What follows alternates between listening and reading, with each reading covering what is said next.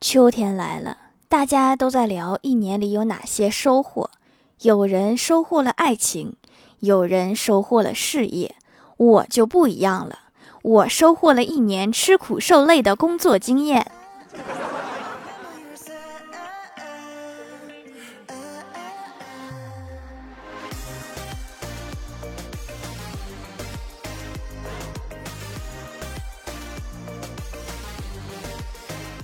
Hello，喜马拉雅的小伙伴们，这里是糗事播报周二特萌版，我是你们萌逗萌逗的小薯条。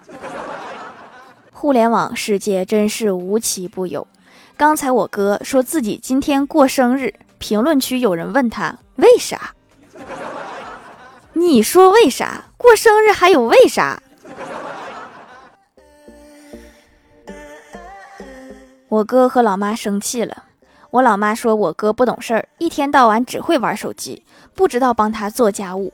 我哥一急，脱口而出道：“小时候你不是总说我是捡来的吗？既然我这么不好，你为啥当初不捡个好的？”我妈说：“好的人也不扔啊。”嗯，挺有道理的。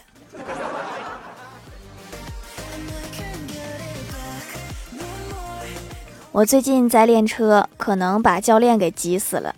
油门往死里踩，又不记得刹车。这天教练特别冷静，没骂我，也没帮我刹车。我战战兢兢地开着，一个急刹车之后，惊恐地看着旁边的教练：“教练，您是不是有什么心事儿啊？”然后教练淡定地说：“没什么，就是不想活了。”可是我还没有活够啊，教练，你得打起精神呐！我哥趁中秋节给女神送了一块五仁月饼，女神不高兴地说：“五样东西分开看还可以，为什么放在一起就让人烦呢？”说完，察觉出我哥的窘态，赶紧又补充道：“你别误会，我不是嫌你的月饼，我还是挺喜欢吃五仁的。”然后我哥正要松口气，又听他说：“我说的是你的五官，还不如月饼。”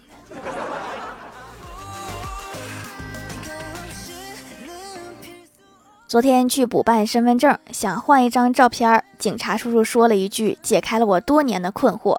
他说：“身份证上的照片难看，是为了让你把它好好藏起来，不轻易外露，以免丢失被盗。”原来身份证上的照片是懂得低调啊，佩服。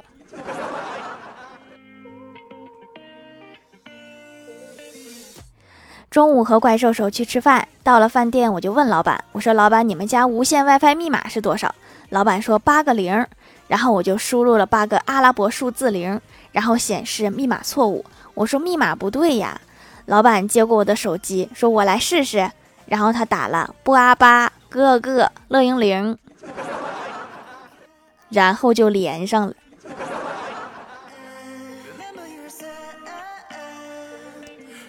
公司有个同事是云南的，那天我们闲聊，我就问他，如果忽然多出来一条龙，会对这个世界有什么影响？然后同事认真的回答我，别人我不知道，我们云南人会规规矩矩的把冰箱里的炒杂菌倒掉，然后顺着熟悉的路去看医生。是以为自己出现幻觉了，对吧？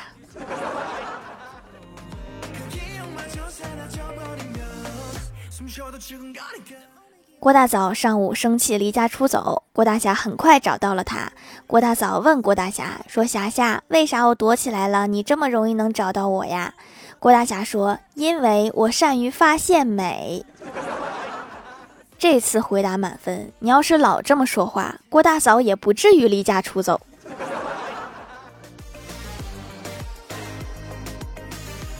前几天，郭大嫂和郭大侠抱怨说：“跟了你这么多年，我从来都没有坐过二十万的车。”结果，郭大侠今天带着媳妇儿去上班，在挖掘机的驾驶室里蹲了一天，还得意地说：“亲爱的，激动不？这车好几百万呢！”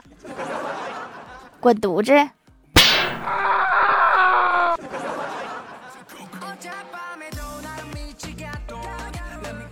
郭晓霞问他爸说。爸比，什么叫遗传呀？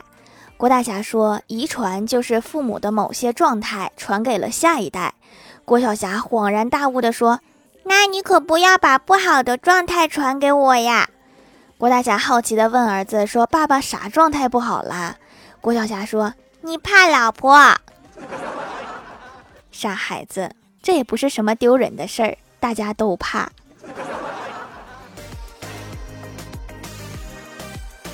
一天，一个青年找太二真人寻求开导，说：“太二真人，我总是和我的兄弟们合不来，他们讨厌我，我也讨厌他们。”然后太二真人浅笑了一下，说：“贫道那是太乙真人。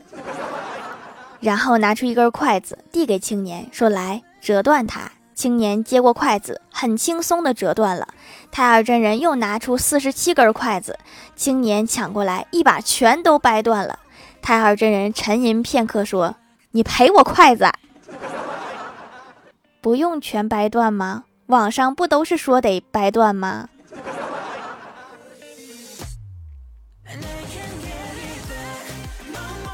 家里断电了，我去查看电闸，老妈急忙说：“先别动，万一有电触电了怎么办？”我心想也是，还是去叫专业的电工来吧。然后转身却看到老妈找来一根木棍，对我说：“你弄吧。”触电了，我一棍子把你敲下来。我有点害怕了，要不咱们还是找人来弄吧。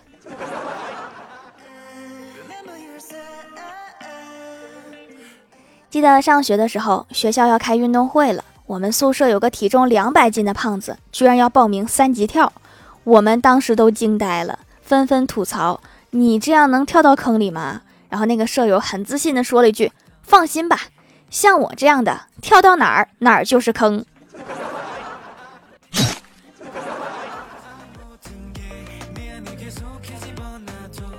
昨晚做梦，梦到过河的时候，不小心把冰皮月饼掉到了河里。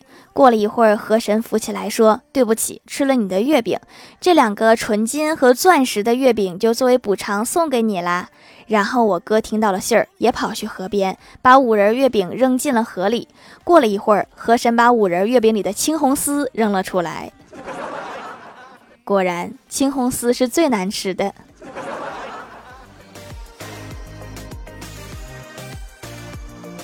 我们小区的公园草坪上插着一块牌子，上面写着“禁采草坪，违规者罚款一元”。我经常在公园溜达，发现牌子与之前相比写的罚款变少了，于是就问公园里的服务人员说：“为什么罚款降低了呀？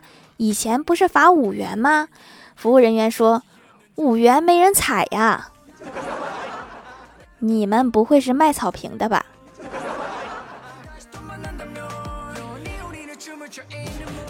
？Hello，喜马拉雅的小伙伴们，这里依然是糗事播报周二特蒙版。想听更多好玩段子，请在喜马拉雅搜索订阅专辑《欢乐江湖》。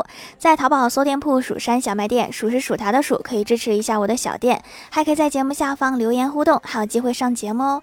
下面来分享一下听友留言。首先第一位叫做存田罐里的六便士，他说：“条，我们又封小区了，买不到菜。我妈妈手机上加了一百八十个群，结果还是啥都没有买到。我就想问，这个买菜群到底有没有用？”还是有用的，可以让你知道大家都没抢到菜。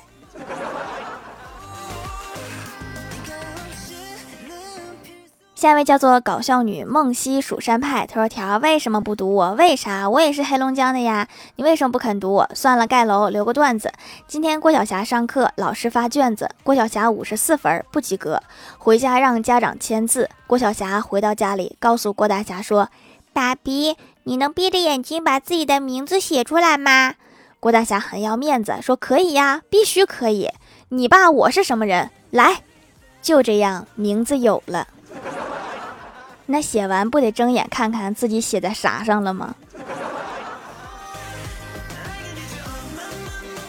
下一位叫做一个美丽的小天使，他说：“老夫掐指一算，你现在躺在床上看评论，而且侧身，搞不好还在充电，半边身盖着被子，身体很疲劳，但是灵魂就是不想睡觉。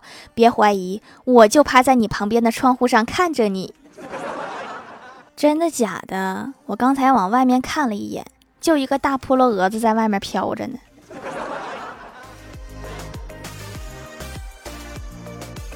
下一位叫做彼岸灯火，他说坐在我前面的一对小情侣，手拉着手，男生对女生深情地说：“我要一辈子这样拉着你的手，永远不松开。”女孩羞涩着低着头。这时，老师指着那个男生说：“你上黑板上把第三大题做一下。”上课就好好上课，拉什么手？老师嫉妒了吧？下一位叫做薯条酱，别拖鞋，自己人。他说，一个人去面试，面试官问：“你毕业才两年，这三年工作经验是怎么来的？”那个人回答：“加班儿。”懂了，以后我再应聘，我也多写点儿。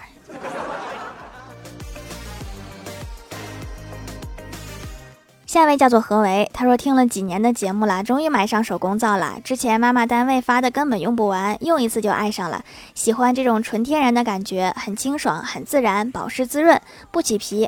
买了几种，最喜欢蚕丝皂，不仅美白，还可以锁住水分。夏天买的蚕丝睡衣很贵的，这个手工皂价格真的好实惠。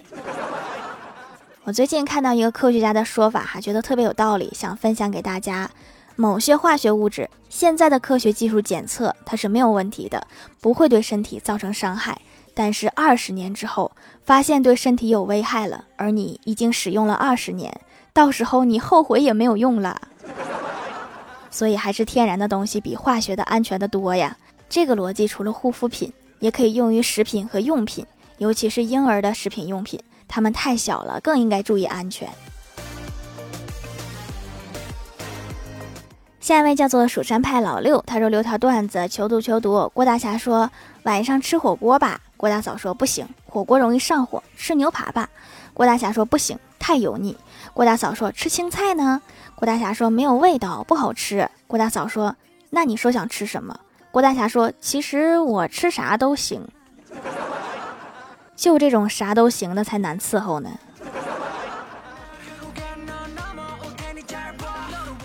下一位叫做找个没人用的名字。他说：“条我发个段子。一天医院里跑出来一个病人，爬到一棵树上。一个医生说：‘快下来，不然我把树砍了。’病人说：‘不。’另一个病人说：‘你快下来，不然我把树砍了。’然后树上的病人就下来了。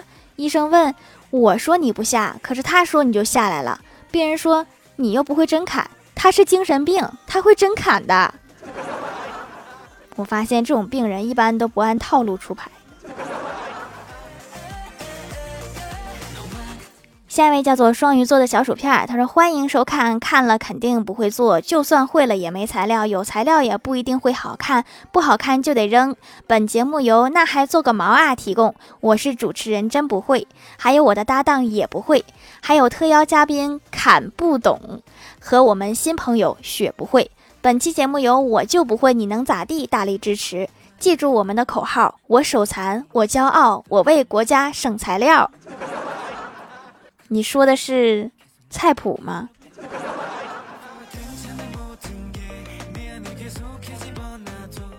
下一位叫做 “Hello 微燃烟火”，他说今天在街上转悠，一只狗老冲我叫，我当时就怒了，我说老子做了二十多年单身狗，你做狗才几年，你有什么资格冲老子吼？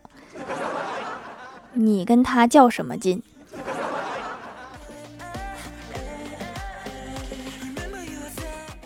下面来公布一下上周八五二级沙发是紫藤轮川，盖楼的有无忧无虑的龙、地灵喵、彼岸灯火、薯条酱别拖鞋自己人、幺三五五四七三小格子和小金子、薯条的彩色腿毛、Hello 微燃烟火，感谢各位的支持。好了，本期节目就到这里啦，喜欢的朋友可点击屏幕中间购物车支持一下我。以上就是本期节目全部内容，感谢各位的收听，我们下期节目再见，拜拜。